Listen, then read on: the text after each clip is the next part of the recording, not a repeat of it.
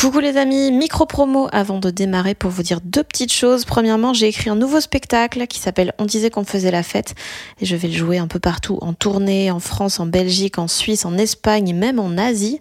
Euh, toutes les dates sont sur fannyruet.com. Et puis deuxième nouvelle, mon roman Bien sûr que les poissons ont froid sort en format poche le 2 mai et il sera dispo le même jour en livre audio. Je l'ai enregistré moi-même, j'ai trop aimé faire ça et je suis trop contente du résultat. Donc euh, yay One size fits all seems like a good idea for clothes until you try them on. Same goes for healthcare. That's why United Healthcare offers flexible, budget friendly coverage for medical, vision, dental, and more. Learn more at uh1.com. Check, check, mic check, one, two. Salut, je m'appelle Fanny Ruet et vous écoutez Les gens qui doutent.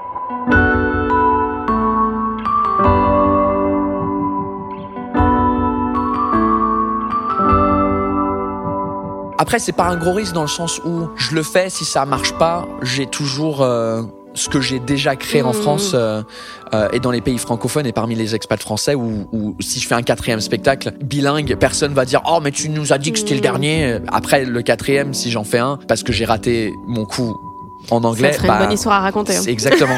ça fait, euh, ça crée l'histoire de comment je me suis ramassé la gueule euh, dans Mm. mon propre pays et ça a pas marché.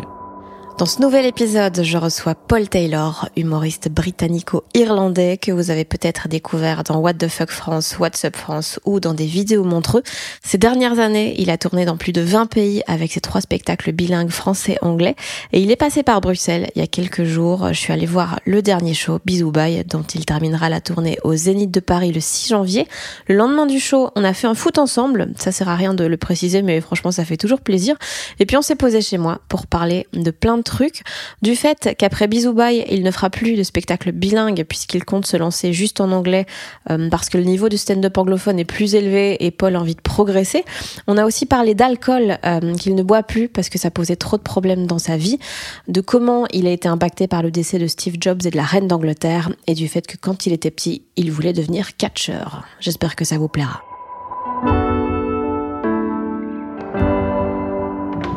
Le serpent gigantesque. Ouais, je l'ai gagné à la foire. En jouant à quoi? Je, je balançais des petits cerceaux autour des bouteilles de coca. Ah ouais? Je visais l'iPhone, j'ai eu le gros serpent. Ah ouais, mais c'est pas une arnaque ces trucs-là?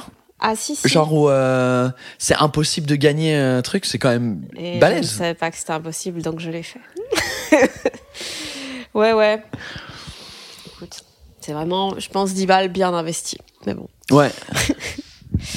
Euh, alright, pour le son, c'est bon. Comment ça va? Ça va très bien, je suis crevé, mais euh, ça va. Avec euh, les 4 heures de sommeil là Hum. et le match de foot, ça va super à part ça, ouais. En plus, t'enchaînes ce soir là. Ouais, là, on, on part à Lille et euh, souvent ça se passe bien, donc je crois que je vais être remporté par l'énergie euh, du public, mais je vais pouvoir dormir un petit peu, je crois, à l'hôtel euh, en arrivant. On arrive vers 16h, donc genre, si j'arrive à dormir, j'ai du mal à, à- à- Je sais pas si ça arrive à faire des siestes, toi, dans la journée. Ah, moi, vraiment, oui. Ouais. J'en Ah, fais des chance. immenses. Ouais, ouais, ouais. Ah, j'aimerais trop. Je, je sais pas, mon cerveau, il, il, il est en surexcitation tout le temps et ça m'énerve. J'arrive pas à. Pourquoi? Je sais pas. J'arrive pas à trouver euh, un truc qui me, qui me calme. Euh, soit je suis en train de penser à. à je sais pas, il, il- il bouge, j'ai du mal à dormir le soir, je, je m'endors, euh, ça prend genre une heure et demie pour m'endormir le soir. Et euh, souvent, c'est pas avant 3 heures du mat. Et euh, je crois que c'est aussi lié maintenant au fait que la vie de famille, bah du coup, y a, mon cerveau, il est jamais en pause Mm. jusqu'à que tout le monde s'endort. Et du coup, là, les idées, euh, elles, elles viennent et, et j'ai des, c'est comme sous la douche. J'ai Mm. souvent des idées sous la douche. Et donc, euh, ouais, je crois que le- mon cerveau, il est, je sais pas, j'ai, je dois avoir un problème, mais je sais pas. J'ai jamais été voir quelqu'un. En vrai, je devrais Hmm. aller voir quelqu'un, mais ouais. Donc, donc, je vais essayer de faire une sieste tout à l'heure. Et puis, euh, t'as donc le, le Zénith dans un mois. Ouais. Ouais, ça c'est euh, ça c'est cool. On, il faut le remplir, mais ça va beaucoup mieux que qu'il y a un mois. C'est attends, là pour situer, donc on enregistre le 16 décembre. Ouais. Donc ça va sortir euh, dans pas très ouais, dans 5 6 jours à mon avis. Ok. Euh, du coup, tu joues au Zénith le 6 janvier. 6 janvier. Et il y a un mois, t'étais en panique. Il y a un mois, on était en panique euh, parce qu'en en fait, on a ouvert la billetterie en avril. Le 1er avril, qui était ma dernière date à Paris. Donc, on s'est dit, on finit la dernière date et puis on annonce le Zénith, euh, genre dans 9 mois. Et en 8 mois, on, je crois qu'il y avait 2000 billets sur les 4000. Donc c'était la moitié, il restait la moitié avec un mois qui reste. Après il y a Noël et tout ça, donc ça aide. Mais à chaque fois c'est la même chose où les top 5 médias euh, euh, en France ils veulent pas, ils, ils sont pas intéressés. On a essayé pour le deuxième spectacle, pour le premier et celui-là et ils sont, je sais pas, il y a, ils m'aiment pas. Il y a un truc qui qui qui veulent pas. Et c'est dur parce que du coup, bah là, pour un zénith, normalement, tu fais un, un peu une tournée de médias, euh, au moins pour annoncer le truc. Et surtout cette année, on a fait euh, une tournée un peu euh, mondiale. Où on a fait 20 pays différents. Donc on s'est dit, il y a un truc à raconter au moins que c'est comme c'est un spectacle. Oui, il y a de l'anglais dedans, mais c'est pour les francophones. En vrai, quand je pars en Australie et au Canada et aux États-Unis, et de raconter tout ça et on termine au Zénith. Mais pff, je sais pas, on n'a pas eu de, on n'a pas eu de chance avec ça. Donc euh, J'étais en mode euh, panique totale sur les réseaux sociaux. S'il vous plaît, aidez-moi à remplir la salle, partagez. Et je l'ai mis en mode fuck the system, qui fonctionne assez bien. euh. Du coup, donc ça, la, la première vidéo a été partagée plein de fois Mm. et ça a beaucoup aidé. Donc là, on, on a là aujourd'hui, il restait 678 Ouais, billets. donc ce sera complet d'ici là. Ouais, ça sera pas complet parce que les Zéniths, je crois que c'est jamais, jamais vraiment complet, complet, sauf si t'es, si t'es Paul Mirabel. Mais t'as toujours des places, hein, parce qu'il y a plein de places individuelles. Parce que souvent, il y a des rangées qui, qui- où il y a cinq places. Ah ouais, Et ouais. donc, les gens, ils achètent deux et deux, et celui du milieu, il est vide. Donc, je crois qu'il y aura, à mon avis, à 100. Il y a, à mon avis, il y aura euh, 100 places Mhm. dispo à la fin qui sont tous euh, individuels. euh. Sous-estime pas mon public de losers qui vont tout seuls. Ouais, honnêtement, et c'est, drôle que tu dis ça parce que, en fait, je, je- j'attire des gens comme ça. Ah ouais, putain, moi aussi. Parce que je crois que je, je suis un peu comme ça aussi. Mm. Et euh, si j'avais pas trouvé. Si je crois que si j'avais pas été à l'université, si j'avais pas eu mon boulot chez Apple et j'étais pas devenu humoriste, je serais un peu solitaire à jouer des jeux vidéo, à, de- à être extrêmement geek. Mais ça, j'ai, ma vie, elle, a elle est partie dans un, dans un autre euh, chemin. Mais je crois que je dois dégager ce truc-là de, de, de geek un peu seul. Mm. Et donc, du coup, j'attire. euh, le, le- je sais pas si tu trouves que des fois le public, c'est comme les chiens et les, leur ouais, maître. ouais, c'est t'attires ce que tu dégages, quoi. Ouais, c'est ça. Ouais, de ouf. donc, euh, donc oui, c'est vrai. Et en plus, il y avait quelqu'un. euh, on était à Liège avant-hier et euh, et il y avait une fille qui me taguait dans ses stories. Elle était venue toute seule. C'était son c'était son cadeau de Noël ou anniversaire à elle-même et tout ça. et, Mhm. euh, elle avait adoré, donc euh, c'était cool. Je trouve ça cool en vrai de de- de- d'aller voir des spectacles euh, seul quand t'es seul et t'as Ouais. personne. En fait, ça te donne une un euh, une communion. Non, ça se dit pas Ouais, ça. ouais, Une, mais si, si, je vois, c'est différent. Tu ressens les choses différemment. T'es pas. Je trouve il y a moins de retenue aussi. Ouais. Euh, moi, les. T'es anonyme, mais avec Ouais. euh, 300 personnes qui rigolent euh, en même temps. Ouais. Et donc, du coup, tu, tu peux retrouver un peu un truc de, de communauté. C'est ça que je de cherchais. secte. de, secte, c'est ça. c'est ça, de secte, de, de religion. Euh, ouais, mais des fois, ça peut être un peu. Je trouve que maintenant, le truc avec les réseaux sociaux, c'est que limite, ça devient un peu ça. Nous, sur scène, on trouve notre niche et notre public. Mm. Qu'à une époque, pour remplir des grandes salles, euh, t'étais obligé d'être connu. Mm. par tout le monde. Euh, Gad, Florence, tu fais l'Olympia, t'es forcément à la télé, t'es forcément Mhm. connu. Et maintenant, euh, il y, a- il y a des gens qui peuvent remplir euh, quatre Olympias. Putain, il y a des dingueries, genre en rap. Moi, il y a des Ouais. gens, je sais pas, j'ai jamais entendu ça de ma Ouais. vie. Ils se font des zéniths, je suis là, mais quoi? Ouais, Et c'est énorme, quoi. ouais. Et donc, euh, c'est l'avantage. C'est vraiment cool en ce moment parce que, en fait, tu peux être n'importe qui comme artiste, comme humoriste, musicien et trouver ta niche un peu partout dans le monde parce Mhm. que c'est tellement, c'est global lorsqu'à l'époque, euh, si t'avais un truc un peu bizarre, bah t'étais, tu trouvais les gens qui habitaient à côté de toi, qui avaient le, le même amour pour, euh, je sais pas, euh, le- les aquariums. Tu vois, c'était un fan d'aquarium. Apparemment, il y a un gars sur YouTube qui cartonne avec des aquariums. Tu sais, il a des, il, il a une communauté énorme. qui- Il, il fait des reviews des aquariums Ah, et ça cartonne. Et donc lui, il a trouvé sa niche et après, il a, il a plein de followers parce qu'il y a plein de, mais dans son Mhm. village ou dans sa ville, bah, il aurait été un peu tout seul euh, à faire ça. Donc euh, je trouve ça assez cool. Toi, t'as. Attends, comment dire? Je pense que ça doit être compliqué quand tu fais un show en deux langues, justement, de trouver ce public qui va euh, déjà être capable de comprendre. Euh, et surtout, genre, quand tu démarres, toi, quand, quand t'as démarré en France, Ouais. Tu jouais déjà dans les deux langues ou tu jouais que en français des sketchs euh? Je jouais que en anglais au début. Euh, ma première scène, c'était euh, sur la scène de Seb Marx, euh, qui faisait le New York Comedy Night in Paris. Et donc j'ai commencé en anglais. C'était ma première scène en anglais et je crois que j'en avais fait deux trois en anglais. Et comme c'était euh, au So Gymnase, je sais pas si tu as connu cette salle, c'était euh, donc théâtre du gymnase à Paris, dans le grenier quatrième étage, euh, il y avait une salle qui était un peu en longueur, ça tenait à peu près 50 places. Et, euh, et, et c'est là où tous les spectacles anglophones se passaient. Enfin, Seb, il faisait son, son heure là-bas. Son spectacle, il faisait, je crois qu'il faisait un- genre son, son spectacle en anglais le vendredi, celui en français le samedi, et après celui en anglais, je crois qu'il faisait son plateau après ça. Ah ouais. Donc c'est donc j'avais fait ce plateau là et puis comme ils organisaient aussi des scènes en français là-bas, j'ai j'ai demandé au au gars qui gérait la salle si je pouvais euh, euh, et tenter en français, donc il m'a dit oui. Et c'était ma première scène en français là. Et ensuite il y avait euh, Soon euh, qui organisait la The Underground Comedy Club euh, dans un- une autre cave. Et donc c'est comme le réseautage à chaque fois où tu fais une scène, il y a quelqu'un qui organise une autre scène et puis c'est parti comme ça. Et en vrai j'ai j'ai commencé à faire les deux en même temps.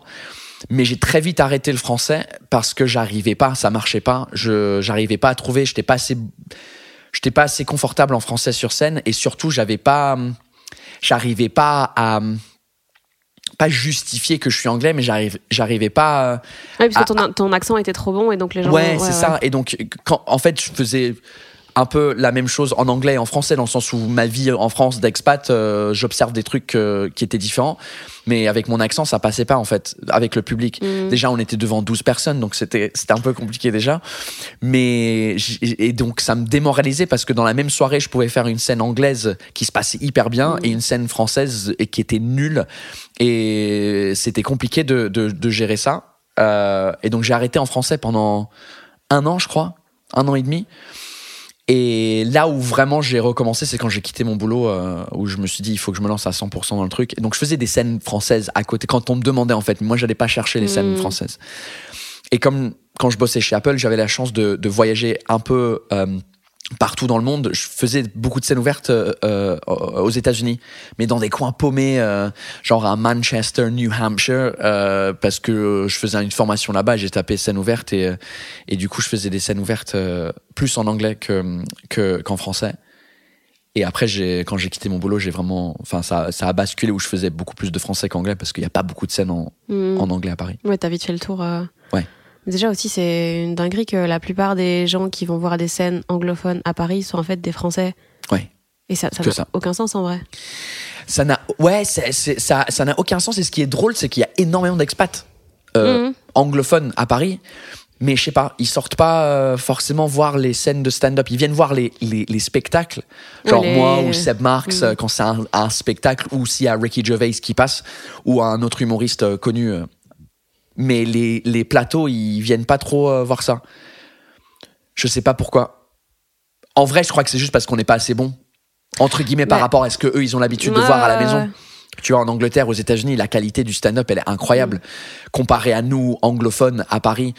Et je crois que c'est c'est peut-être pour ça que il nous manque euh, de, de l'expérience.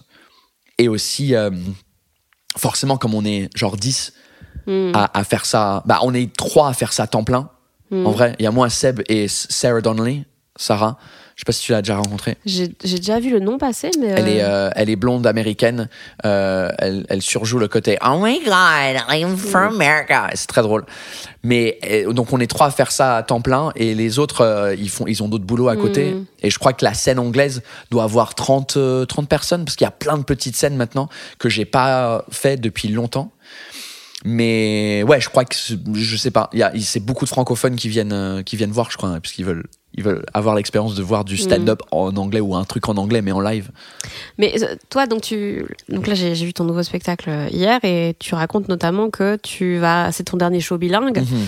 Euh, tu vas jouer euh, que en que en français ou que en anglais. Et, euh, et là, t'avais avais, l'air de dire que ça partait plus sur de l'anglais d'abord. Ouais. Pourquoi? Enfin, moi, je trouve que c'est la pire idée parce que c'est tellement flippant en vrai de jouer en anglais parce que justement, le niveau est tellement incroyable Ouais. que tu peux pas être juste bon. Non. Et mais c'est pour ça parce que pour moi j'ai entre guillemets, j'ai, j'ai, j'ai besoin, j'ai envie, j'ai envie de m'améliorer et je pense que la seule façon de m'améliorer, c'est dans ma langue maternelle, Mm. euh, dans un endroit où j'ai pas de plus-value, entre guillemets, ma plus-value Mm. euh, en France, c'est je suis anglais, donc j'ai un regard un peu différent. Comme le spectacle, il est bilingue, c'était aussi un truc unique. Donc c'est un peu un joker. euh, un petit peu, ouais. Mm. Et je suis entièrement conscient de Je sais c'est comme une béquille. en- C'est comme. euh, c'est vraiment une. euh, C'était pas fait exprès, mais c'est juste bon, j'ai trouvé mon truc et, et ça a bien marché. Mais j'ai envie d'être euh, une personne lambda, un autre connard de blanc hétéro, euh, homme de genre trentenaire euh, qui fait des blagues parmi les centaines là-bas euh, pour essayer de m'améliorer dans mon écriture et tout ça. Parce que c'est vrai qu'on devient. Les, les humains, on est un peu feignants, on va vers la facilité mm.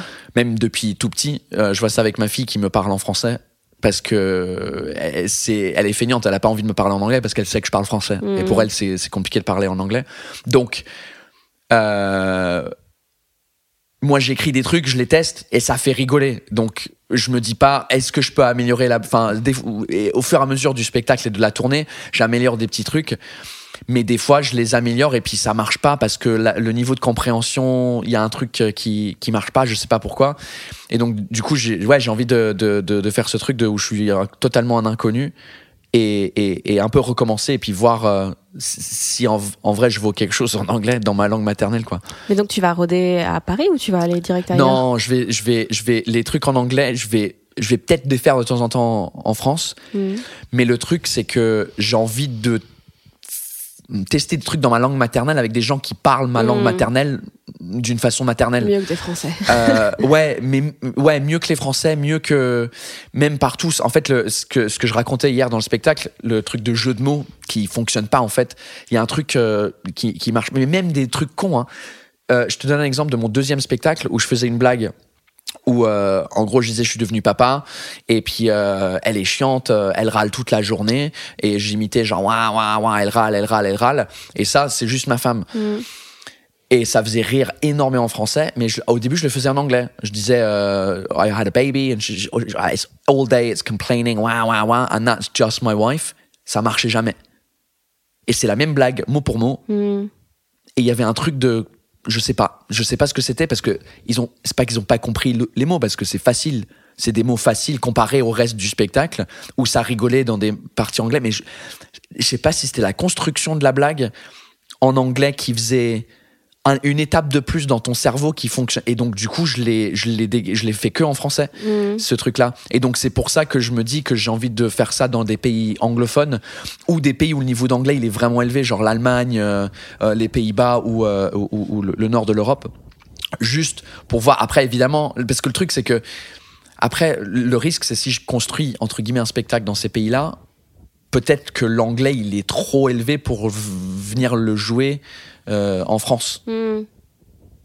Donc c'est un peu un dilemme, mais si tu veux, je suis dans ce truc depuis 7 ans de faire des, des spectacles bilingues. J'aurais pu faire un quatrième, un cinquième, un sixième, mais je voulais, euh, je voulais tenter un, un nouveau truc et, et juste voir ce que ça donne dans les pays anglophones aussi. Putain, c'est fou, c'est tellement risqué, je trouve. en fait, on dirait qu'à chaque fois que t'as débloqué un niveau, euh, où genre tu prends un risque, puis une fois que t'as débloqué le niveau, tu fais, tu sais quoi, je veux plus dur. Ouais, un, ouais, oui, je sais pas. Ouais, c'était un peu le. Après, c'est pas un gros risque dans le sens où je le fais. Si ça marche pas, j'ai toujours euh, ce que j'ai déjà créé en Mhm. France euh, euh, et dans les pays francophones et parmi les expats français. Où, où si je fais un quatrième spectacle bilingue, personne va dire oh mais tu nous as dit que c'était le Mhm. dernier. Après le quatrième, si j'en fais un, parce que j'ai raté mon coup en anglais, ça serait bah, une bonne histoire à raconter. hein. exactement. ça fait, ça crée le- le- le- l'histoire de comment je, je me suis ramassé la gueule euh, dans Mm. mon propre pays et ça a pas marché.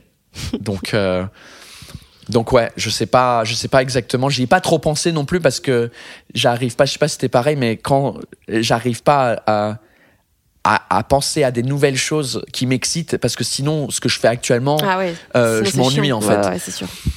Et euh, donc j'ai pas- j'ai essayé pas trop de, de, de penser à ça. Là, il reste euh, trois spectacles Donc euh, ça commence maintenant à mouliner Mm. euh, un peu. Et j'ai l'impression qu'elle été courte ta tournée pour celui-ci justement. C'était un an, quasiment pile jour pour jour. On a Ouais. commencé le 4 janvier et ça finit le 6 janvier. Ah ouais, donc c'est vachement court. Ouais. Ouais, en fait, je voulais faire un spectacle euh, pendant un an. Je voulais, le deuxième, je voulais qu'il dure un an, mais avec Covid et tous les reports Mm. et tout ça, on peut pas annuler parce que ça coûte de l'argent, donc il fallait reporter. Donc ça a duré trois ans aussi le, le deuxième, comme le premier. Et je voulais euh, voir ce que ça donne de faire un an, un peu comme les, les Anglais ou les Américains Mm. qui préparent, enfin surtout les Anglais qui préparent un- le festival d'Édimbourg euh, tous les ans. Ils font un nouveau spectacle à Édimbourg et ensuite euh, ils le rôdent à Édimbourg pendant un mois et ensuite ils font la tournée jusqu'à, je crois, mai-juin et ensuite ils commencent à, à construire le nouveau spectacle euh, pour un mois à Édimbourg. Ils font ça tous les ans et je voulais voir ce que ça donnait sur un an. Mais j'ai fait autant de dates dans cette année que Que sur trois sur ans, trois ouais, ans ouais. euh, des deux premiers spectacles. Donc c'était un peu trop intense en, ter- en termes de, de, De rythme. de rythme. Mais je sais pas si c'est lié au temps ou le combien de fois tu le joues, mais j'ai l'impression que ça fait trois ans que je le joue Mhm. et que les trucs que je raconte dedans, on sont déjà périmés en fait. Tu grandis si vite. Mais c'est c'est un peu le truc chiant avec notre métier, c'est que c'est un, un cliché, pas un cliché, un comment tu dis ça, un- une image fixe de notre vie à un moment, Mm. Un instantané. un- ouais, mais qui est tout de suite dans le passé. Donc on vit dans le passé tout le temps parce qu'on est en train de raconter euh, des trucs qui se sont passés ou notre point de vue sur la vie, mais de même si c'est 24 heures, c'est Mm. 24 heures et des fois, euh, surtout les humoristes qui parlent de l'actualité, c'est périmé tout de suite et du coup Moi, tu te j'en sens. peux euh, plus là, les gens qui font encore des blagues sur le confinement ou tu es là, ouais, frère, ouais. mais pense à mourir éventuellement. c'est terrible, c'est terrible ça. C'est ah non, ça me Ouais, vous vous souvenez des masques? S'il vous plaît quoi. Ouais non. Euh, tantôt tu disais que donc euh, là tu avais envie de t'améliorer. Comment on s'améliore quand on fait ça depuis 7 ans et qu'on a déjà fait trois spectacles, tu vois parce qu'en général après trois spectacles, t'es un peu dans tes dans tes réflexes, euh, tu te laisses aller, machin et Bah là pour les les je sais j'ai pas la réponse mais ce que j'ai essayé de faire pour les déjà le premier j'ai essayé d'être drôle c'était ça le, le but. Quand tu quand tu commences et tu te lances déjà c'est d'être drôle sur 10 minutes et ensuite de construire un truc qui est drôle. Sur le deuxième je voulais améliorer un peu le storytelling de pouvoir raconter une histoire un peu plus longue euh, et pas chercher une blague toutes les 5 secondes euh, que donc je travaillais une, une histoire euh, qui est arrivée et ça je crois qu'elle durait 7-8 minutes l'histoire et, et, et ça marchait bien. Donc j'ai- travaillé ce muscle là sur celui-là je voulais essayer de d'être encore plus à l'aise avec euh, du silence et d'avoir un moment dans le spectacle qui est un peu plus sérieux et moins drôle euh, avec euh, des blagues à la fin. Euh, la partie où je parle du fait que j'ai arrêté de boire de l'alcool et j'ai arrêté de faire la fête parce que j'allais me divorcer, puis c'était compliqué, puis la reine qui décède, un peu tout, tout ça en même temps. Mais j'ai du mal à, à, à pas trouver une blague et pas à chercher Mm. le, le, le truc. Parce que j'ai peur que ça devienne comme un TED Talk ouais. et j'aime mais en vrai j'ai regardé un de mes humoristes qui est devenu un des humoristes préférés c'est Mike Birbiglia je sais pas si tu vois qui c'est. Euh, oui, il a des choses sur Netflix, il me semble. ouais il en a un nouveau qui vient de qui vient de sortir. Le premier que j'ai vu ça s'appelait The New One. Non, euh, je me rappelle plus. Bref c'était par rapport à la parentalité. Il a joué ça à Broadway mais c'était c'était pas plus théâtral mais il a un micro casque déjà. Mm. Mais c'est du stand-up, mais c'est il y a vraiment des moments très drôles, touchants. Ça, c'est il y a des moments où, où pendant trois minutes, euh, euh, il y a rien de, il y a aucun rire et il parle très lentement.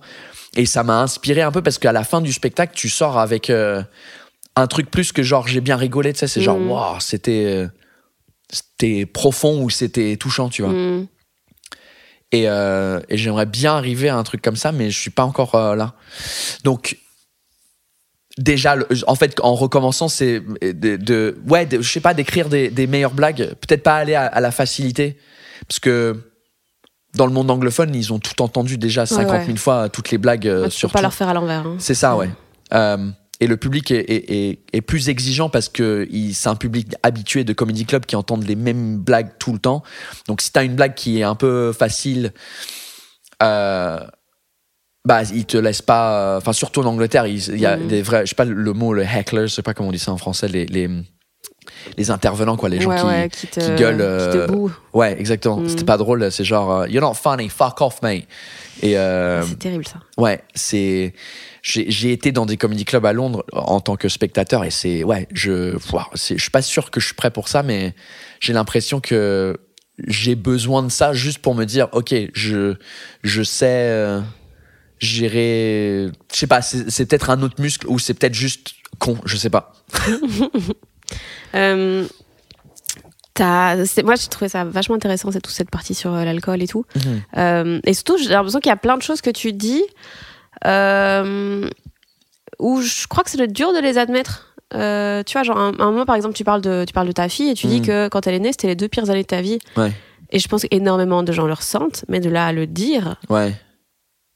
Je sais pas, moi j'aime bien entendre des choses comme ça. Ouais, et c'est des, ces, ces moments-là, c'est souvent les messages que je reçois euh, après sur Insta ou euh, Facebook où les gens ils, ils me racontent leur vie Mhm. un peu en mode euh, merci d'en parler parce que on n'en entend pas souvent parler tout ça.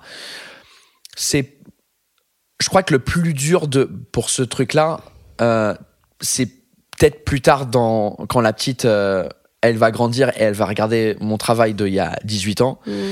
Euh, j'ai pas envie, mais ça, je lui dirais avant qu'elle regarde tout ça, je lui dirais que c'est pas, c'est pas que c'est pas vrai, mais c'est, tu sais, c'est, c'est, je lui C'est caricaturé, quoi. Ouais, c'est caricaturé et puis aussi que c'est une vérité en fait parce qu'à un moment donné, elle, elle va grandir et peut-être qu'elle va voir des enfants un jour et puis nous, ce qui nous a manqué entre guillemets.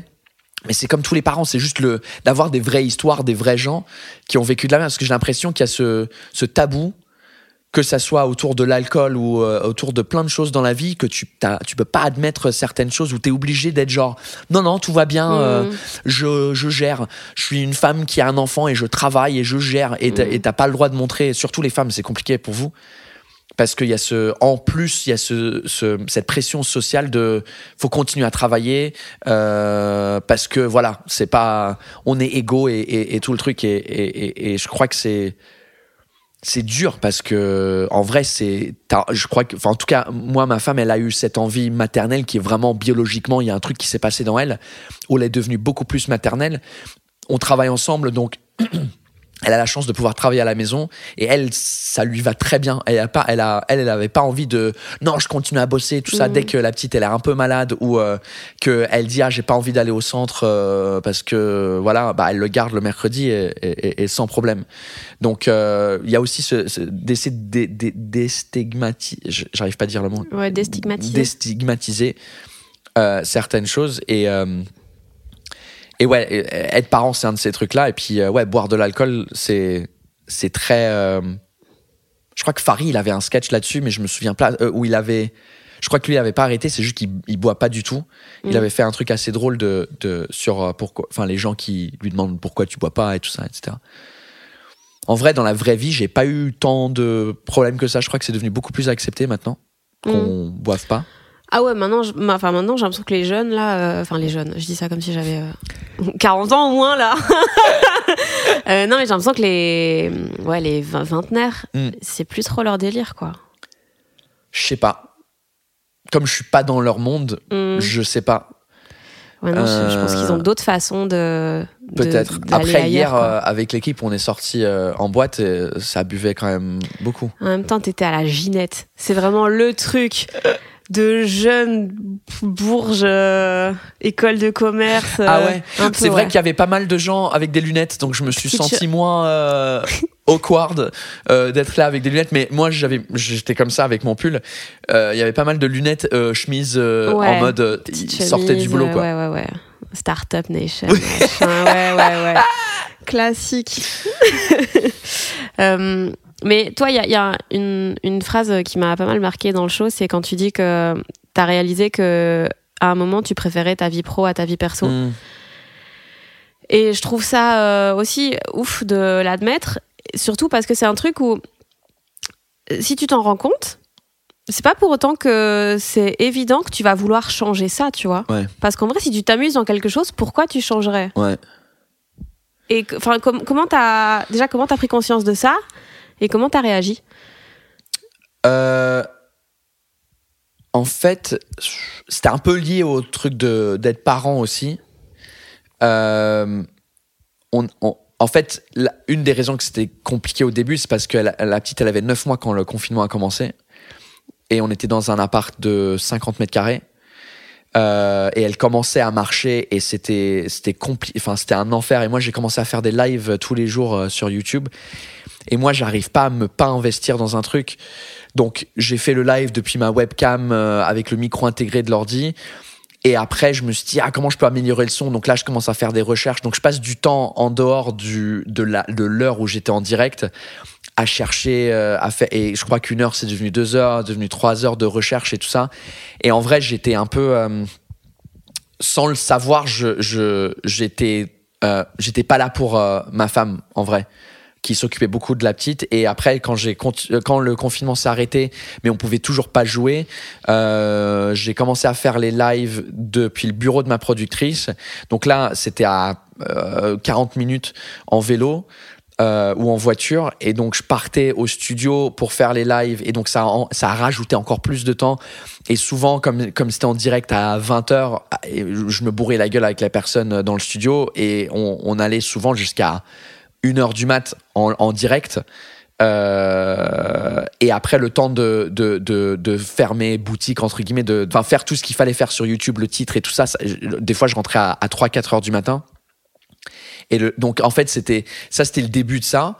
Et ensuite quand les tournées ont recommencé bah j'ai un peu continué avec ça où je me suis dit euh,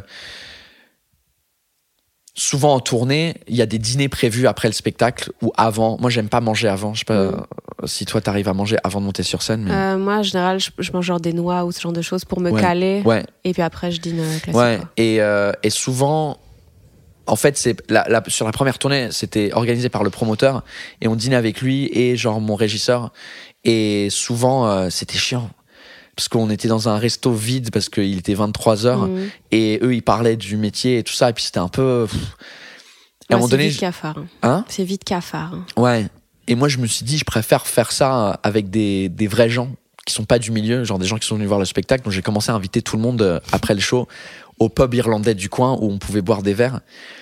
Et j'ai fait ça une fois, deux fois, et après, c'est devenu un peu l'habitude à la fin où, sauf si on devait partir le lendemain matin tôt ou un truc comme ça, euh, j'invitais euh, le public à boire des verres. Et, et une fois qu'on est dans le pub, après, on est, il est une heure, ça ferme. Et puis, nous, on demande aux locaux, est-ce qu'il y a un truc après? Ouais, venez, euh, on connaît un endroit. Des fois, on s'est retrouvé, euh, un gars qui travaille dans un restaurant, il dit, bah, viens au resto, euh, on ferme, enfin, c'est fermé, mais on peut aller dans la cuisine et, boire tous les, enfin, des trucs jusqu'à 4-5 heures du matin. Et, et en vrai, j'adorais ça mais ouais c'était pas encore une fois c'était vraiment pas cool pour ma femme parce que je rentrais et puis j'étais éclaté. Et des fois en gueule de bois sévère où je vomissais et puis du coup euh, je crois qu'elle ça la saoulait un que je partais en tournée que je m'amusais pendant qu'elle elle se faisait chier à la maison avec la petite qui était toujours euh, elle avait deux ans deux trois ans à l'époque. Euh, et qu'en plus quand je reviens je suis en- complètement en, gueule de bois et donc ça l'énervait encore plus. Et ça arrivait à un moment où ça a juste explosé euh, en septembre de l'année dernière. Et du coup, euh, je me suis dit, vas-y, je, je- j'arrête, euh, j'arrête de boire. J'en ai marre de perdre mon, ma vie à être en gueule de bois toute la journée et vomir. Et aussi, je pensais que j'avais peut-être un problème parce que je crois que j'avais passé trois ans à boire tous les jours. Pendant le confinement, avec ma femme, on descendait une bouteille et demie euh, tous les soirs parce que c'était tellement dur. Euh, et après, moi, j'ai continué en tournée. Je buvais une vraie bière sur scène, donc je buvais une bière avant pour me mettre dans le mood, une bière après, donc c'était déjà trois bières et au moins trois fois par semaine. Et, et je me suis dit, ah, j'ai peut-être un truc. J'ai peut-être, euh, je voulais arrêter pour voir si je- ça me manquait. Mhm. Et en vrai, deux semaines plus tard, c'était l'annivers- l'anniversaire de ma femme où j'ai pas bu pour son anniversaire. On est sorti dans un resto et puis il y avait du bon vin et des cocktails et j'ai pas bu. Et deux semaines après, c'était mon anniversaire et j'ai dit bah si j'ai pas bu pour le sien, je vais pas Mhm. boire pour le mien, donc j'ai pas bu pour le mien. Un mois plus tard, c'était nos 14 ans ensemble. Pareil, je me suis dit ah j'ai pas ça. je- Et, et en fait, une fois que tu rates des grosses occasions, après tu te remets pas à boire un mardi soir euh, Mhm. Euh, avec des Heineken. Donc Et du euh, coup, ça te manquait? Non, Ah ouais? Pas du tout. Et donc j'ai eu beaucoup de chance parce que je sais que c'est très compliqué pour beaucoup de personnes. Et c'était à cette époque-là où j'ai commencé à, à lire des, des interviews de Matthew Perry de Mhm. Friends, qui lui euh, avait un gros problème avec l'alcool. Mhm. Et je me suis dit, putain, je suis chanceux parce que. Ouais, je- lui, c'était physique. ouais, Ouais, ouais. bah, beaucoup de personnes, quand ils arrêtent, il y a un truc qui se passe. Mhm. Moi, c'était euh, rien du tout. Euh, et en vrai, ça a beaucoup. Ouais, ma vie s'est améliorée. Je, me- je suis beaucoup moins fatigué. Euh, la preuve, avec 4 heures de sommeil, euh, j'ai a réussi quand même fait un foot. faire un foot de 1 heure et demie. Euh, en plus, cette semaine, je fais quatre spectacles, deux dans la même soirée hier. Enfin, c'était. Donc, je, me sens plus. euh, moins fatigué. Et la, la vie à la maison, ouais, c'est mille fois mieux parce que je suis là. Mhm. Enfin, je suis là quand je suis pas en tournée. Là, cette année, j'étais t'es pas là beaucoup même- là. Mais quand je suis là, je suis, je suis là, quoi. Mhm. Je suis pas mentalement ailleurs en, en train de d'être euh, en bad. Ouais, ouais. Mais du coup, l'alcool, c'était genre une, c'était une fuite? Ou c'était juste fun? Je crois que c'était les deux. C'était le fun, mais c'était le fun parce que c'était une fuite de Mm. le pas fun qu'on vivait à la maison. Hmm. Ouais, c'était à la fois la cause et la conséquence, quoi. Ouais. C'était. J'en peux plus d'être à la maison, Hmm. donc je vais sortir m'amuser. Et du coup. euh, Ça va encore moins bien à la je- maison, quoi, ouais. c'est- Forcément, quand tu sors t'amuser, euh, y a souvent. Enfin, dans nos cultures, euh, il y a des. Ça implique l'alcool. Hmm. Et c'est vrai que maintenant, jusqu'à minuit, ça passe. Mais après minuit, j'ai du mal à, à rentrer dedans parce que forcément, comme tout le monde boit, Ouais. euh, je sais pas. Déjà, je suis mal à l'aise dans les boîtes de nuit.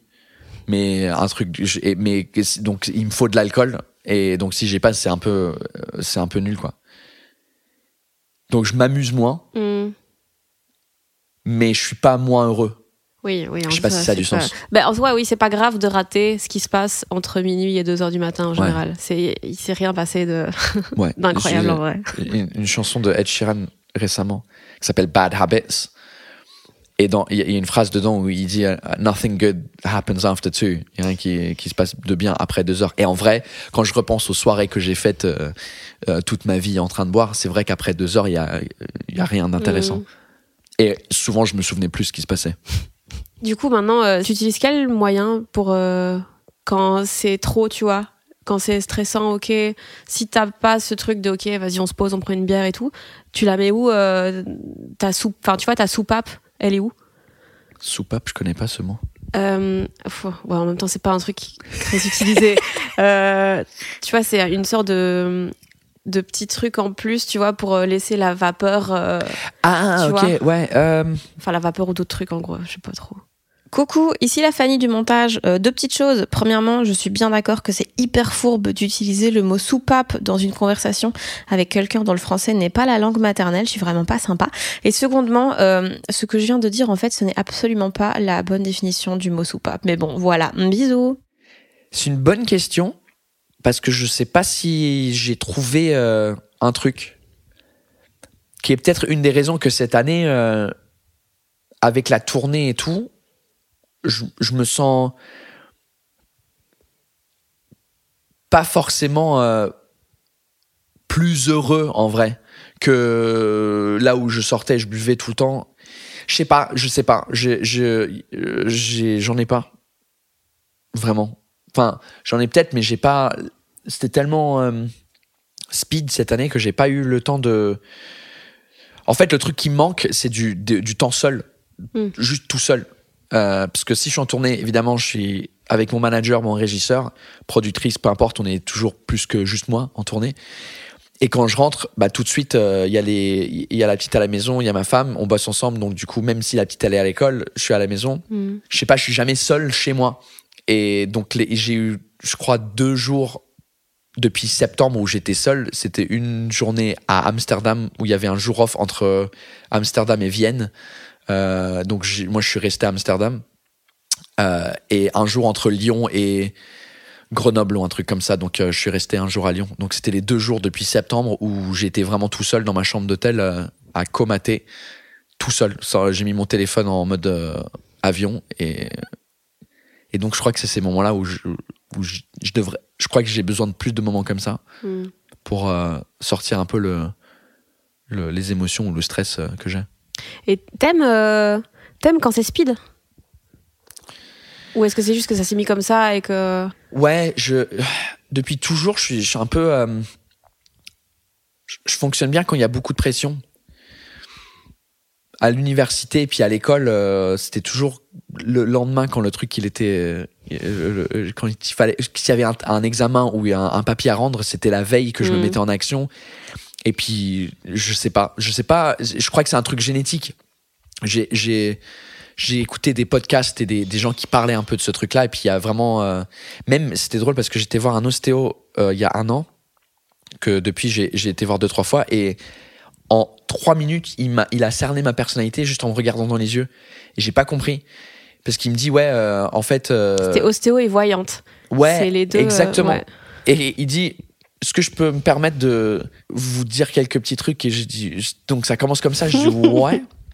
Et il me décrit totalement. Il me dit Est-ce que vous aimez bien, vous fonctionnez bien sous pression? Est-ce que vous avez du mal à vous endormir? Est-ce que et, et il me décrivait genre ma personnalité. Et je dis ouais, c'est bizarre. Enfin, il me dit parce que je vois dans vos yeux les pupilles Non, sont dilatées. euh, si, si, apparemment parce que mes yeux sont plus. C'est juste, il écoutait tes podcasts. Alors ça c'est possible. Je sais pas, c'est possible.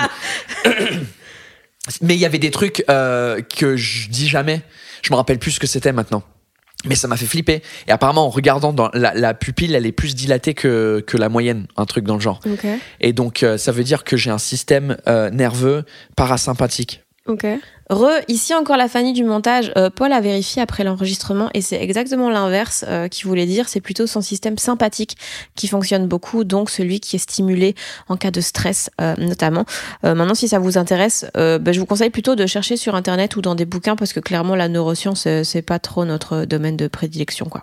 Il m'a dit, va regarder sur Internet. Et j'ai regardé, et effectivement, il y a des, gens qui ont des systèmes nerveux comme le mien qui fonctionnent un peu euh, toujours à 100 à l'heure, euh, où, où, où tu as du mal à, à te détendre et, et qui tu fonctionnes bien sous pression.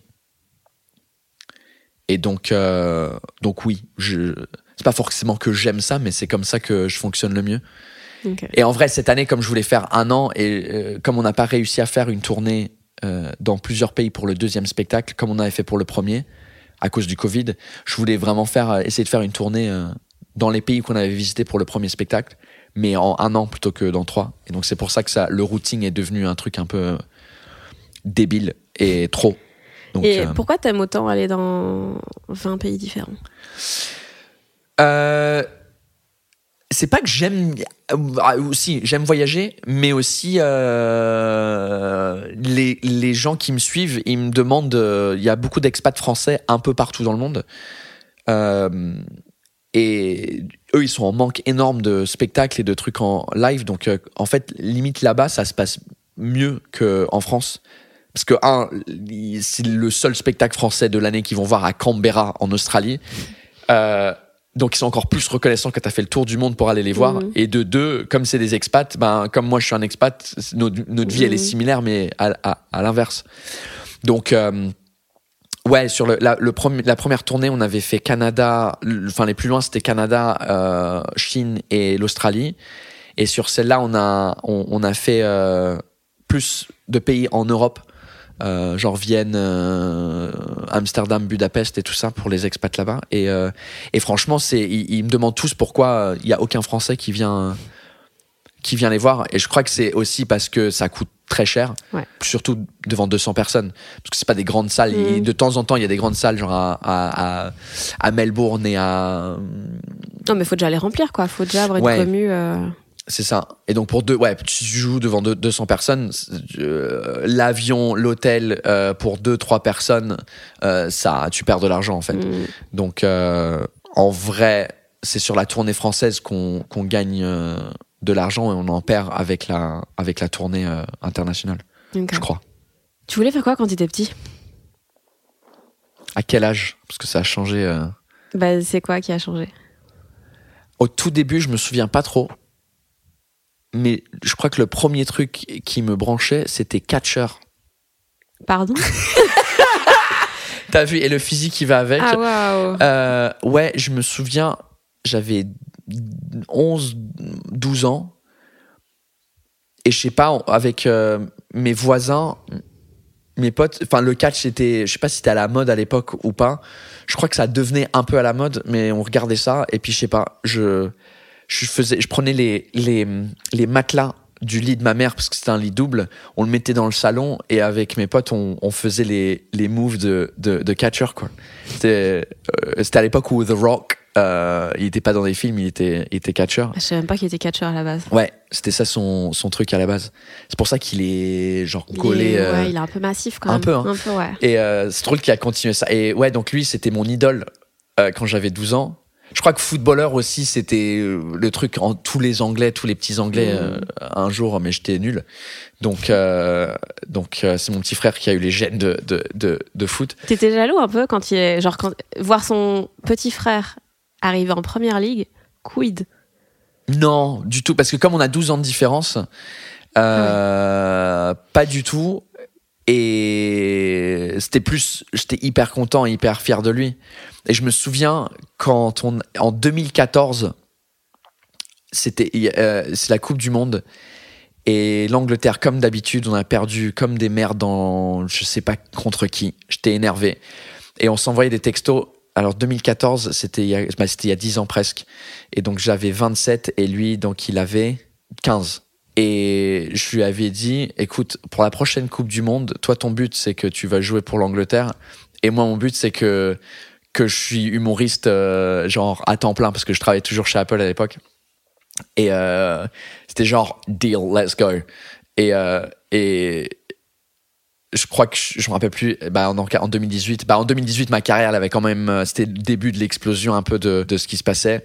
Et lui, euh, il n'a pas réussi à, à jouer pour l'Angleterre, mais il est en, je crois qu'à ce moment-là, il était en première ligue ou pas. Et bah, il jouait pour euh, une équipe qui était en première ligue, mais il était dans l'équipe euh, des jeunes. Hmm. Ok. Donc catcher, voilà, je voulais devenir catcher. Et ensuite, ça c'est parti. Et c'était plus dans les films. J'ai adoré acheter les DVD pour regarder les making-of Mm. des films. Ça m'intéressait euh, beaucoup. Je suis devenu un peu geek de ça. J'ai acheté un caméscope euh, pour euh, filmer des trucs et les monter euh, avec euh, genre mon VHS euh, en cassette et tout. Enfin, c'était c'était drôle. Et après ça, euh, je jouais un- j'ai tenté de jouer à la guitare et la batterie avec des potes. On faisait. Euh, euh, C'était à l'époque où j'habitais à Madrid. On était trois et on essayait de, de recréer genre euh, Green Day, euh, Oh, bébé Blink 182, I know. Oh, petit boys band Exactement. Euh, T'étais bon? Non, Oh. non, non, du tout. Je, je me débrouillais, mais c'est un peu ma vie en général. Je suis pas très fort en, mais je, je- Pas loin, je pas loin, mais c'est pas ça.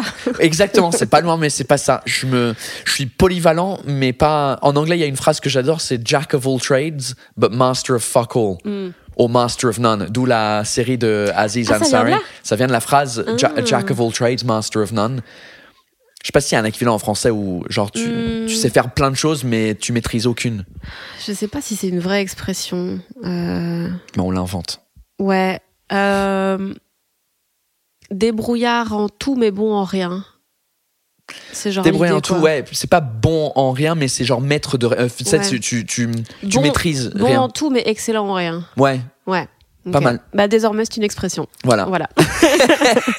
si ça se trouve ça existe. Euh, euh, comment t'as quand t'as commencé le stand-up, quand t'as quitté euh, Apple, déjà t'en étais où dans ta carrière? Ça faisait deux ans et demi euh, que j'avais commencé. Euh, j'avais fait quelques scènes ouvertes à Londres av- euh, longtemps avant de venir, en- enfin juste avant de venir en- à Paris. Donc ça c'était en 2009, mais j'avais fait genre huit scènes ouvertes. Donc je les compte pas quand Ah je ouais, dis que j'ai commencé. J'ai commencé en 2013 où c'était vraiment ok. J'ai envie d'essayer de voir euh, si déjà je peux être drôle. Donc ouais, ça faisait deux ans et demi. Et c'était pourquoi t'as, enfin comment on ose faire ça déjà? Et est-ce que t'avais eu besoin de te mettre des objectifs clairs du style, euh, ok, il faut que dans deux ans j'ai fait ça, ça, ça, sinon euh, tu reprends ton taf et t'arrêtes les conneries quoi? Ah tu veux dire quand j'ai quitté Ouais. Euh, je m'étais donné, on s'est, avec ma femme qui à l'époque bossait dans le droit, Euh, euh, je lui, on, s'est dit, je- en gros, je- on me donnait trois ans pour euh, arriver quelque part. Moi, dans ma tête, c'était un an pour gagner de l'argent, parce que sinon ça allait être compliqué. Mais ouais, moi, dans ma tête, c'était un an. Fallait que dans un an, je commence à gagner un peu, euh, enfin, genre un SMIC. Hmm. Je sais pas si le, le, le, le Oui, truc oui, SMIC, ça un- existe euh, en, en un Belgique. salaire minimum. Ouais, euh, c'est ça. Euh, donc ça, c'était un peu l'objectif. Et comme j'aime bien ce côté pression et, et travailler sous pression, bah du coup, le jour où je démissionne, euh, c'est là où je me mets euh, à jouer tout le temps, partout que je pouvais. À l'époque, il y avait pas beaucoup d'endroits à Paris. Il y avait le Paname, qui était le, le comedy club Mhm. euh, sur Paris, et avec toutes les scènes, les autres scènes dans les petits bars et les trucs comme ça. Donc je faisais ça, euh, ouais, trois, quatre fois par soir, quasiment à 7 jours sur 7, euh, pour essayer de travailler le spectacle. Et après, euh, donc ça, j'ai quitté en mai 2015 et j'ai commencé le spectacle en janvier 2016. C'était au So Gymnase, dans la Ah salle, ouais, dans le, le grenier. Donc j'ai fait six mois là-bas. Et par hasard, c'était le, le, en janvier 2016, c'est quand la vidéo de la bise, Mm. euh, elle est sortie. Et donc l'explosion de cette vidéo-là a fait remplir la salle. Après, le truc, c'était gratuit au chapeau à la base. Oh la fausse bonne idée. Ouais. Et donc, du coup, c'était complet trois mois à l'avance. Sauf que quand je suis arrivé au mois de mars, bah, la salle était vide quasiment parce que c'était complet. Mais comme ils avaient acheté leurs billets, mais enfin, acheté, Ah ouais, ils avaient réservé les places et donc euh, c'était affiché complet. Mais au fur et à mesure, euh, euh, le public descendait parce que, enfin, trois mois plus tard, un Mhm. spectacle gratuit, tu, vas Ouais, pas en fait. Donc je me retrouvais avec une salle allez, à moitié pleine vers, la, vers la fin de, des 3-4 mois dans, ce, dans le saut gymnase. Et ensuite, c'était juste après où j'ai rencontré Fanny, euh, ma productrice, grâce à Charles Soignon. Mhm. À l'époque, Fanny, elle gérait le hum, Sentier des Halles. Et j'ai testé le spectacle euh, sur un mois au Sentier, ça s'est bien passé. Et puis après, on, on travaille ensemble depuis. Ok. Je sais pas, je trouve, ça fou de quitter son taf. euh. je trouve ça tellement. euh, Genre, tu sais quoi, là, tout va bien. Je vais me rajouter des difficultés de ouf. Euh, C'est. Ouais, non, je trouve ça malade. Mais toi, t'as pas quitté un, un boulot? Pour faire ça Bah, pas vraiment. Non, parce que moi, je sortais seulement des études. Ah. Donc, très vite, euh, j'ai. Voilà quoi. Ou alors, c'était des trucs de pigiste un ou deux jours semaine. euh, Ouais, d'accord. C'était pas Donc, un, euh, ouais, non, un non, j'ai jamais stable. eu peur, tu vois. Je me suis jamais dit, putain, ça se trouve, euh, je, je mange pas euh, le mois prochain, tu vois. Ouais, bah en fait, j'avais pas peur dans le sens où c'était ça faisait 9 ans que je bossais chez eux. J'étais heureux, j'aimais bien le boulot, mais je me suis dit, j'ai pas envie d'arriver à 60 ans chez Apple et regretter d'avoir pas essayé. En fait, c'était ça Mm. le, la peur qui était plus de, de, de me dire, putain, et si j'avais essayé, qu'est-ce que ça aurait donné? Parce que je crois que c'est à l'époque où je lisais plein de livres euh, un peu inspirationnels euh, dans des boîtes comme ça, internationales. euh, Tu fais des formations et tu lis des trucs et euh, et il y avait cette phrase ou cette étude de gens qui, de quelqu'un qui avait interviewé des, des gens qui étaient en train de mourir en gros et leur demandait c'était quoi leur regret euh, dans la vie et la réponse la plus commune c'était euh, ils regrettaient pas les choses qu'ils ont fait mais les choses qu'ils ont pas fait c'est là la, la phrase de tous ces gens-là, c'est genre ah, j'ai regretté d'avoir pas voyagé le monde et j'ai regretté etc. Et je me suis dit ouais ça c'est si j'arrive à parce que j'aurais pu rester euh, je crois toute ma carrière chez eux c'était cool comme boîte et je crois que j'aurais re- regretté d'avoir pas essayé de faire ça. Et je suis re dans cet état-là avec le côté anglais maintenant. J'ai envie de faire le truc en anglais parce que j'ai pas envie de regretter d'avoir pas essayé de faire euh, une carrière en anglais ou juste tenter le monde anglophone euh, en humour. Il y a une autre phrase euh, que tu citais, je sais plus dans quel autre podcast, c'est si tu réalises pas tes rêves, tu vas finir par Mm. bosser par quelqu'un qui réalise les siens. Ouais, Je trouve ça assez ouf comme phrase. Ouais, je l'avais, euh, je l'avais mis et c'est drôle parce que je l'ai retrouvé ce truc-là et j'avais oublié. C'était les derniers mois chez Apple, j'avais pris cette euh, phrase-là euh, en mode background, comment on dit ça, Fond d'écran. fond d'écran de mon téléphone. Comme ça, à chaque fois que je, je- j'avais cette phrase-là et euh, En déverrouillant son iPhone. c'est ça, ouais. Bah, c'était un peu le truc qui avait déclenché euh, tout parce que quand Steve Jobs il décède en 2011, euh, c'est là où je commence à, enfin, je lis sa biographie et c'est là où je commence à me remettre en question parce que j'avais 24 ans à l'époque et lui à 24 ans il avait déjà monté la boîte pour laquelle je bossais et j'étais là oh, c'était Mhm. c'était un peu un truc perturbant et en lisant sa biographie c'était euh, ouais ça m'avait ça m'avait pas mal inspiré et je me rappelle plus où j'avais écouté où j'avais entendu cette phrase pour la première fois Mais toi, t'es tout le temps chamboulé par la mort de gens euh, que tu connais pas, en fait. ouais c'est Il y bizarre a hein. lui, il y a la reine. euh. Bah, euh, je- le spectacle il est trop long, mais à, à un moment donné, je parlais de, de lui avec la reine dans le spectacle, du fait que ça m'avait un peu impacté aussi, bizarrement. Et les deux situations, c'était bizarre parce que tous les deux, je vis leur décès entre guillemets tout seul dans un hôtel. Quand Steve Jobs est décédé, j'étais en formation à Londres. Euh, je- je- J'animais une formation et j'étais tout seul à l'hôtel et c'était le soir. Je me rappelle plus, c'était genre à 23h ou un truc comme ça, euh, heure euh, européenne où c'était annoncé qu'il est décédé. Et donc, je sais, euh, je sais pas, j'étais dans, ce, dans cet hôtel et je crois qu'il y avait un peu cette, cette crise d'identité de merde, qu'est-ce que qu'est-ce qu'on va devenir, qu'est-ce que la boîte elle va devenir maintenant euh, que lui il est parti? Et bizarrement, le, la réponse du public était pareille aussi. Pas juste moi, dans le sens où quand Steve Jobs décède, nous on comprenait pas pourquoi, mais plein d'Apple Store, tout le monde laissait des post-it, des, bougies, des trucs, euh, des, post-it de remerciements euh, d'avoir créé un truc qui a changé leur vie, etc. Et pour la reine, c'était évidemment c'était pareil, c'était comme Diana, enfin c'était en- encore plus où euh, il y avait des, une mer de, de fleurs devant euh, Buckingham Palace et tout ça pour des gens qu'on qu'on qu'on n'a jamais rencontrés en vrai. Hmm. Mais ça représentait quelque chose de plus profond, je sais pas quoi. Mais très bizarre. Ouais, c'était assez cool ce passage où tu parles de, de ce que ça touche dans ton identité sans comprendre exactement. euh, Enfin, ouais, non, je sais pas. C'est ce truc de, de symbole qui est très fort euh, Ouais. et dont on n'a pas conscience jusqu'à ce qu'il y a un, symbole qui s'écroule un Mm. peu. euh. Ouais, c'est euh, c'est dur, à expliquer parce que je- parce que comme je disais hier, je- en vrai je m'en foutais d'elle. Hmm. En vrai, non, parce qu'émotionnellement, ça m'a touché, donc ça veut dire que non, je m'en foutais pas d'elle. Mais dans le concept. Oui, ça change pas ta et- vie, et. Non, et quand j'ai FaceTime ma mère, elle était en pleurs aussi parce que en elle est irlandaise, donc elle, elle en vrai, elle s'en foutait aussi. Hmm. Mais je sais pas, ouais, il y avait un truc. euh, je sais pas, c'était la fin de quelque chose, c'était. C'était. Je sais pas, ouais. Moi, je crois que c'était un mélange entre Brexit qui s'est passé, qui a un peu.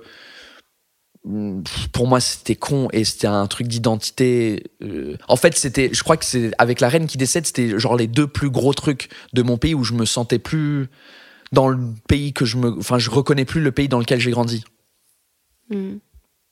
Et c'est bi- c'est bizarre de dire ça, parce que je me rappelle plus, il y avait quelqu'un dans les actus françaises qui avait dit ça, mais par rapport à un, à un truc raciste, ouais, parce qu'il était là. Oh, il y a trop d'arabes en France, Mm. je reconnais plus le pays dans lequel j'ai grandi. tu fais, ah, vas-y.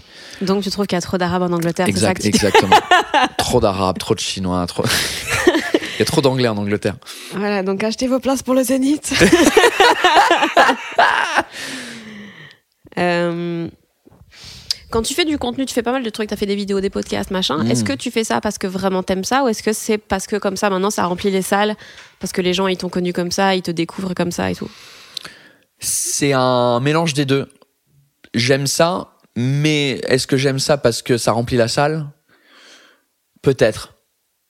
Dans le sens où mon truc préféré, c'est d'être sur scène, euh, avec des gens en vrai. Mais aussi, je crois qu'il y a des choses que tu peux dire dans des vidéos qui tu peux pas forcément dire sur scène ou qui c'est juste un c'est un rythme différent Mm. que que tu sur scène comme c'est en plan séquence. Mm. Il n'y a Ouais, pas de cut, il n'y a pas d'effet. Il y a euh, des blagues sur le montage, c'est moins marrant quoi. C'est ça. Et Mm. donc, euh, c'est c'est- c'est un, un- un- un- une autre façon de s'exprimer. Mais ouais, c'est sûr que, euh, tu vois, quand on joue, bah, le Zénith, c'est 4200 personnes, si c'est complet. Euh, euh, 4200 personnes en, en- en une vidéo. Enfin, tu, tu fais une Mm. story en mode ouais salut euh, je suis là à Bruxelles ça, ça fait 4000 enfin ça fait autant de entre guillemets de visibilité donc c'est sûr que hum, ça crée une visibilité énorme euh, surtout si tu as quelque chose qui part un peu en, en viral et, ça a des millions de vues tu fais mais c'est impossible de d'avoir des millions de spectateurs à un Mhm. spectacle donc ça touche beaucoup plus de gens et en plus pas que dans une ville, ça les touche un peu partout, et d'où le fait que j'ai la chance de, de pouvoir faire ce- cette tournée un peu euh, partout, parmi les expats. Parce que du coup mon contenu il est partagé par eux aussi donc euh, ouais c'est sûr que c'est c'est je dirais c'est c'est limite 50% du boulot maintenant c'est sur scène on a 50% et l'autre partie c'est c'est sur les réseaux et, et c'est de créer une communauté euh, qui vont ensuite euh, acheter des places pour venir voir, voir le spectacle en vrai Il y a beaucoup de choses qui te stressent encore dans ton métier? Ouais. C'est ça que, qui est surprenant. Parce qu'au début, je voyais des gens euh, qui faisaient un peu les tournées que je suis en train de faire maintenant. Et j'étais là, wow, c'est trop stylé, putain, les salles, c'est 2000 personnes, c'est wow, c'est incroyable, ça doit être ouf. Parce que là, quand je commençais, j'étais là, j'arrive même pas à faire rire pendant 15 minutes. Donc je sais même pas, ça doit être euh, ouf. Et en vrai, les, les problèmes changent, mais je trouve que t'es. Moi, je suis pas moins stressé ou moins, moins angoissé que, que avant.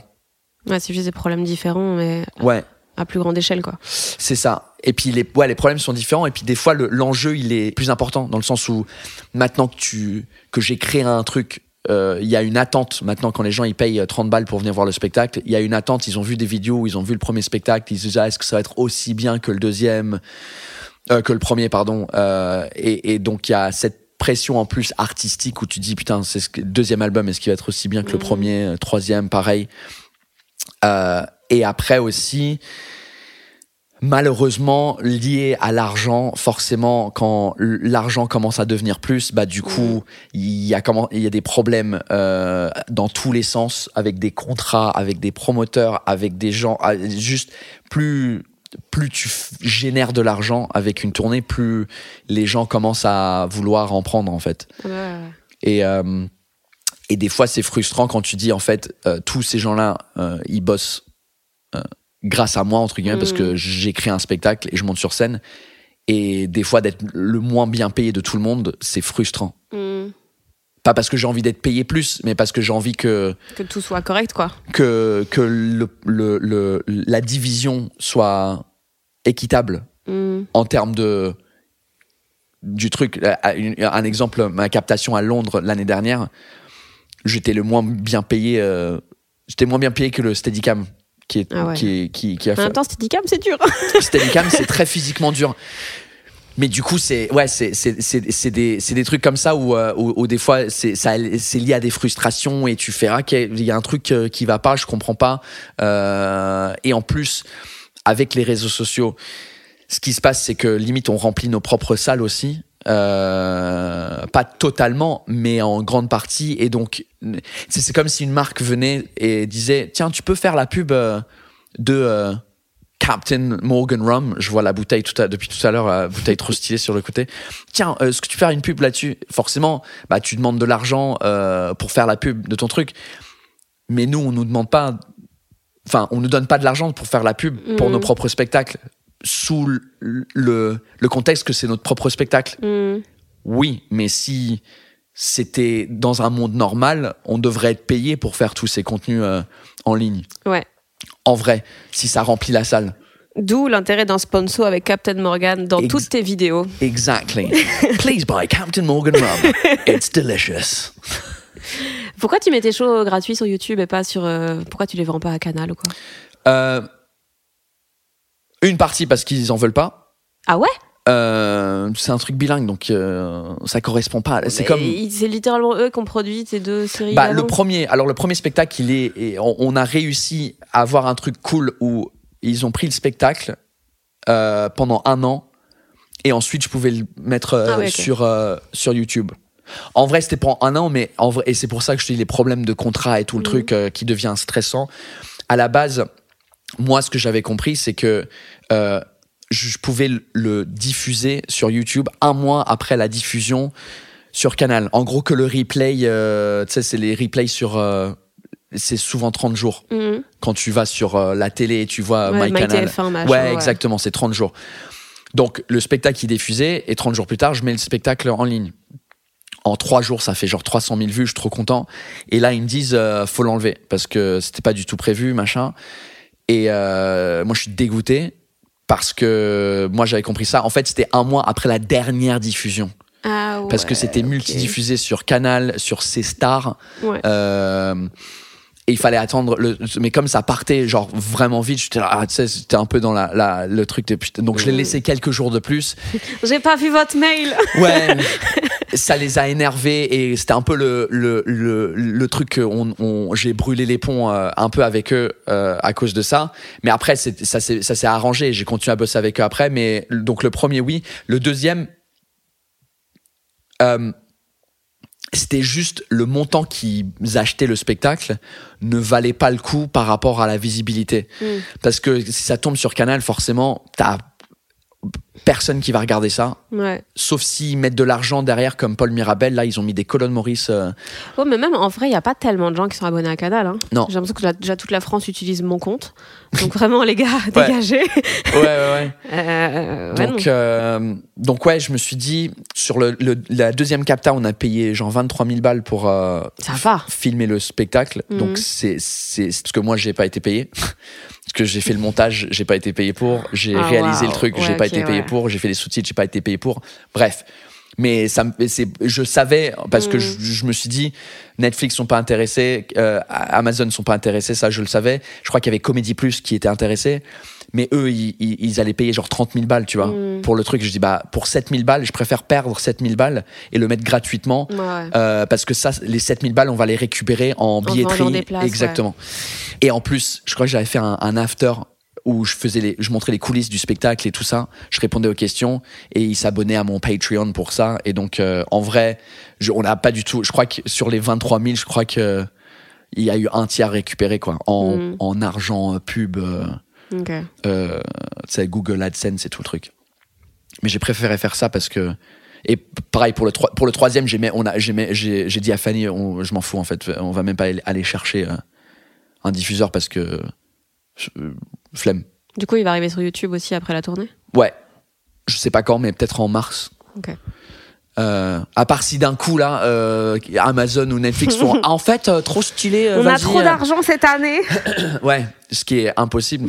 Mais les excuses sont débiles. Amazon, c'était genre, bah non, non on veut pas bilingue euh, parce que euh, on veut que du franco-français. Ou la deuxième excuse, c'était j'ai pas assez de followers.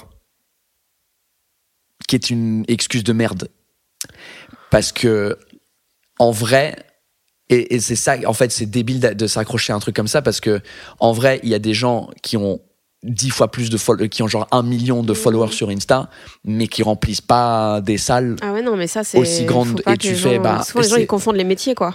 C'est ça. Et tu dis, mais les, les 100, euh, 50 000 que j'ai, et bah, c'est des, c'est des gens qui sont vraiment intéressés et qui achètent des billets. Hmm. Lorsque la personne qui a 2,5 millions, c'est pas des gens qui achètent des billets, c'est des, gens qui ont Russie. 17 ans. euh, Mm. Donc c'est débile. Je trouve ça débile de, de ces plateformes-là de se baser. Ah bah en fait, euh, il a, euh, donc il a des followers, donc il va pouvoir nous ramener euh, des abonnés. Tu fais. Oui, mais moi mes 150 000, ils ont 35 ans et ils sont Ils ont de professionnels. Ils ont de l'oseille, frère. Wesh. Donc ouais. C'est quoi ton objectif euh, 2025 2025. Ouais, comme ça, je te laisse du temps, tu vois. Tu peux te reposer un petit peu, déjà pour récupérer du foot et du zénith. Euh, 2025, euh, un spectacle en anglais, en entier. Une version anglophone pour les pays anglophones euh, où ça parle anglophone euh, natif Mm. et une version peut-être adaptée euh, pour euh, les pays francophones où le niveau d'anglais il n'est pas forcément le même. Ok. Merci, Paul. Thank you very much. Merci à toi. J'espère que ça vous a plu et que ça vous a donné envie d'aller voir Paul Taylor sur scène. Je rappelle qu'il jouera son troisième spectacle Bisous Bye au Zénith de Paris le 6 janvier. C'est la toute dernière date. Et les deux premiers shows sont disponibles gratuitement sur YouTube. Tous les liens sont en description et j'y glisse aussi les réseaux sociaux de Paul. Euh, et puis en attendant le prochain épisode, ben, n'hésitez pas à vous abonner aux gens qui doutent sur les plateformes et à me suivre moi sur Instagram, Fanny Ruet, pour être tenu au courant de la suite. Des bisous! Et comme d'habitude, cet épisode a été mixé par le fabuleux, le somptueux, le charismatique Maxime Moitieu. Please buy Captain Morgan rum. It's delicious.